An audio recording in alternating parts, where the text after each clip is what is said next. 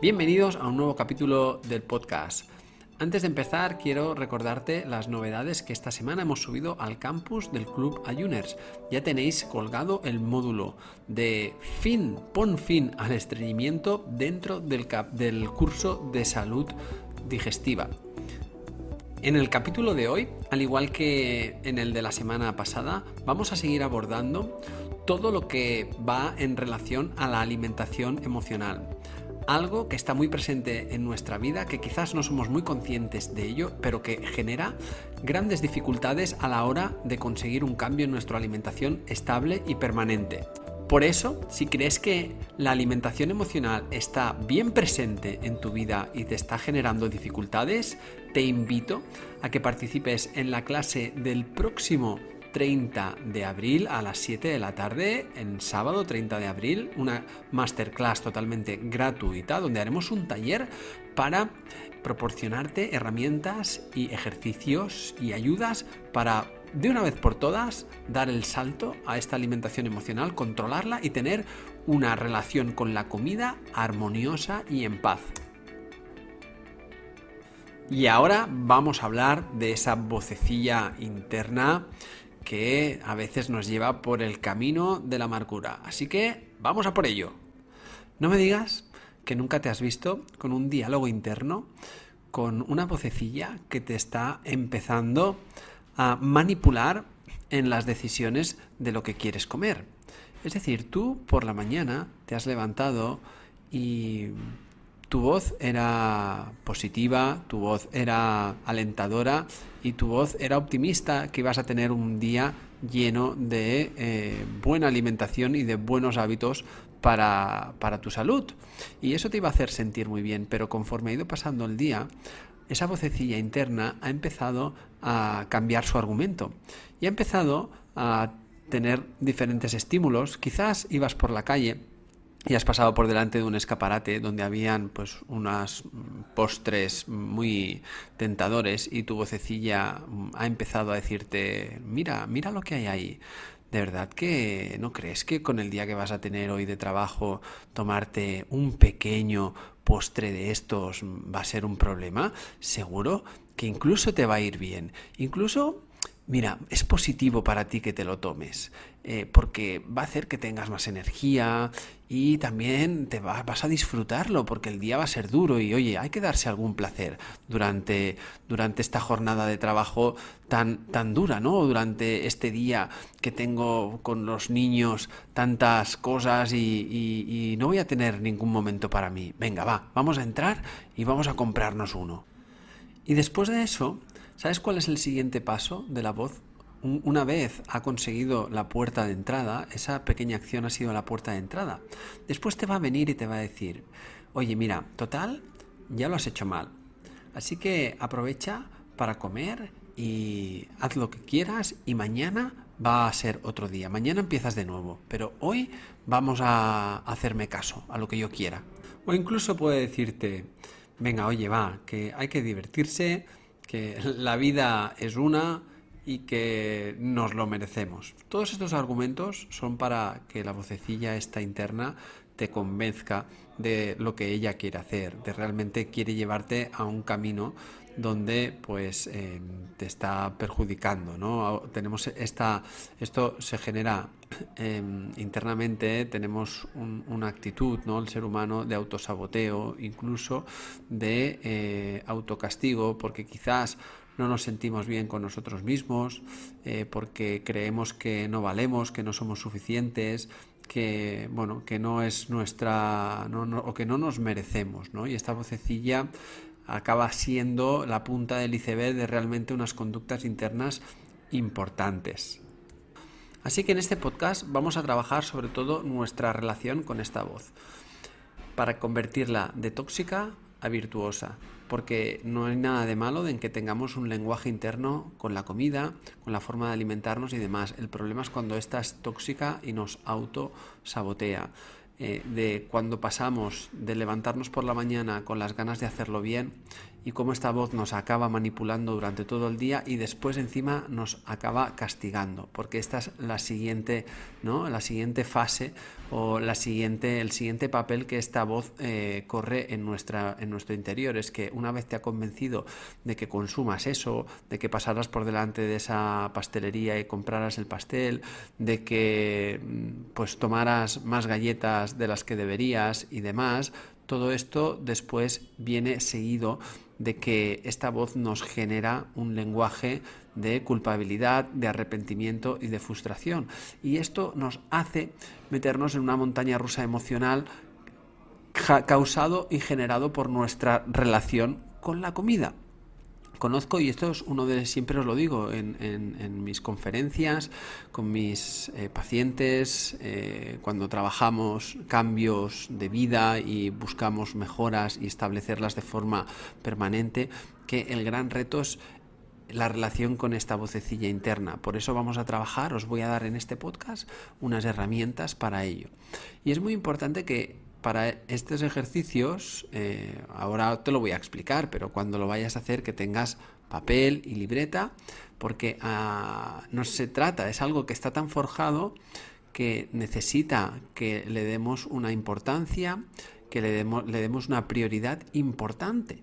No vamos a estar en el sofá de casa y nos va a venir una hada madrina como a Cenicienta, nos va a tocar con la varita y nos va a solucionar el problema, sino que el problema lo tenemos que solucionar de una forma activa. No hay pastillas, no hay pastillas para mejorar este, esta problemática, ¿no? esta, esta dificultad. Esto se soluciona con un trabajo activo importante.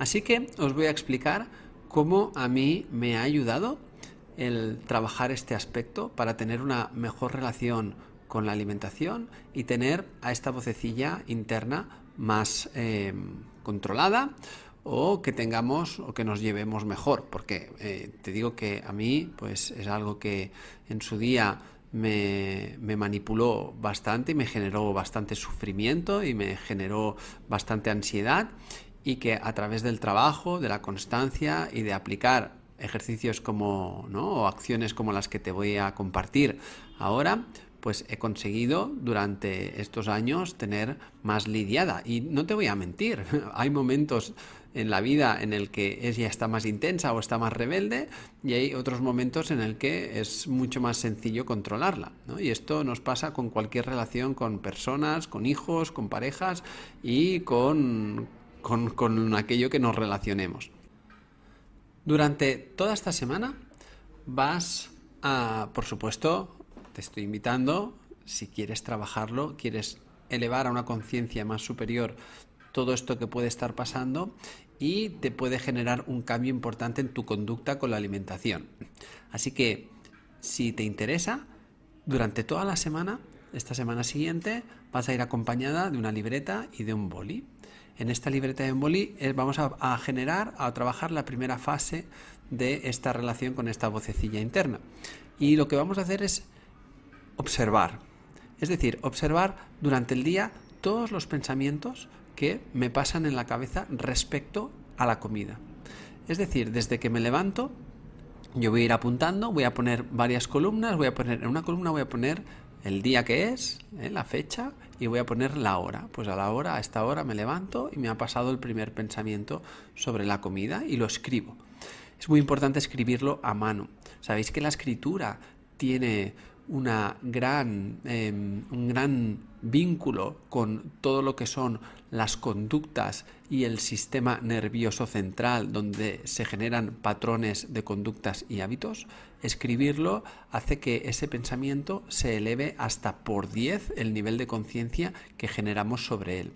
Por eso es lo importante escribirlo, porque además después vamos a repasarlo y vas a leerlo y vas a fijarte. Y vamos a observar sin influir en el pensamiento, como si fueras algo externo que lo está observando desde fuera. ¿Eh? Como si, si, estuvieras una pantalla y estuvieras viéndolo en una pantalla y lo estás viendo, como si no fuera contigo, lo observas.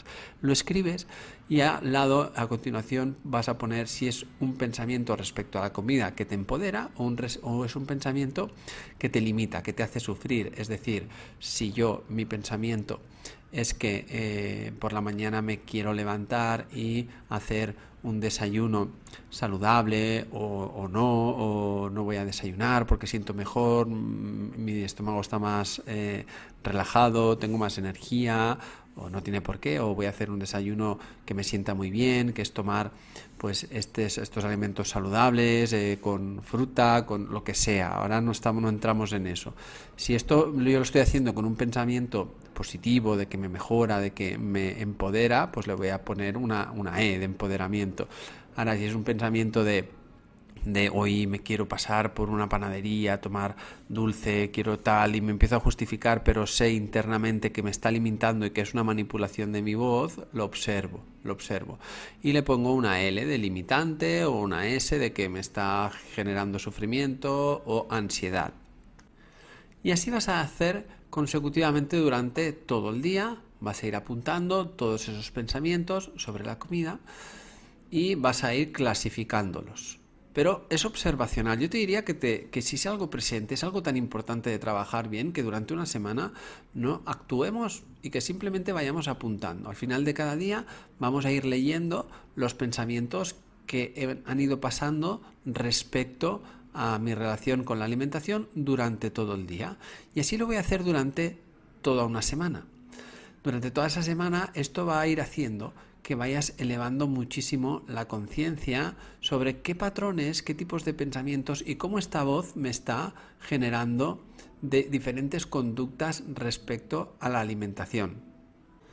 Es muy importante que al final del día, cuando vayas leyendo cada uno de estos patrones, a partir de ahí empieces a hacer un ejercicio de estudiar qué sensación te producen esos pensamientos que estás leyendo ahora en otro momento del día, es decir, no en el momento en el que ha pasado, sino al final del día o puede ser al día siguiente, los del día anterior, o puede ser al final de la semana, pero es un ejercicio que es importante ir haciendo para saber realmente cuando lees un pensamiento que ha sido de empoderamiento o cuando lees un pensamiento que ha sido más de sufrimiento, de ansiedad, más limitante, ¿Qué sensación te produce y en qué parte del cuerpo? ¿Dónde lo sientes? ¿Qué, malestar te genera o qué bienestar? Esto va a ir haciendo que vayas consolidando cómo realmente es tu relación con la comida.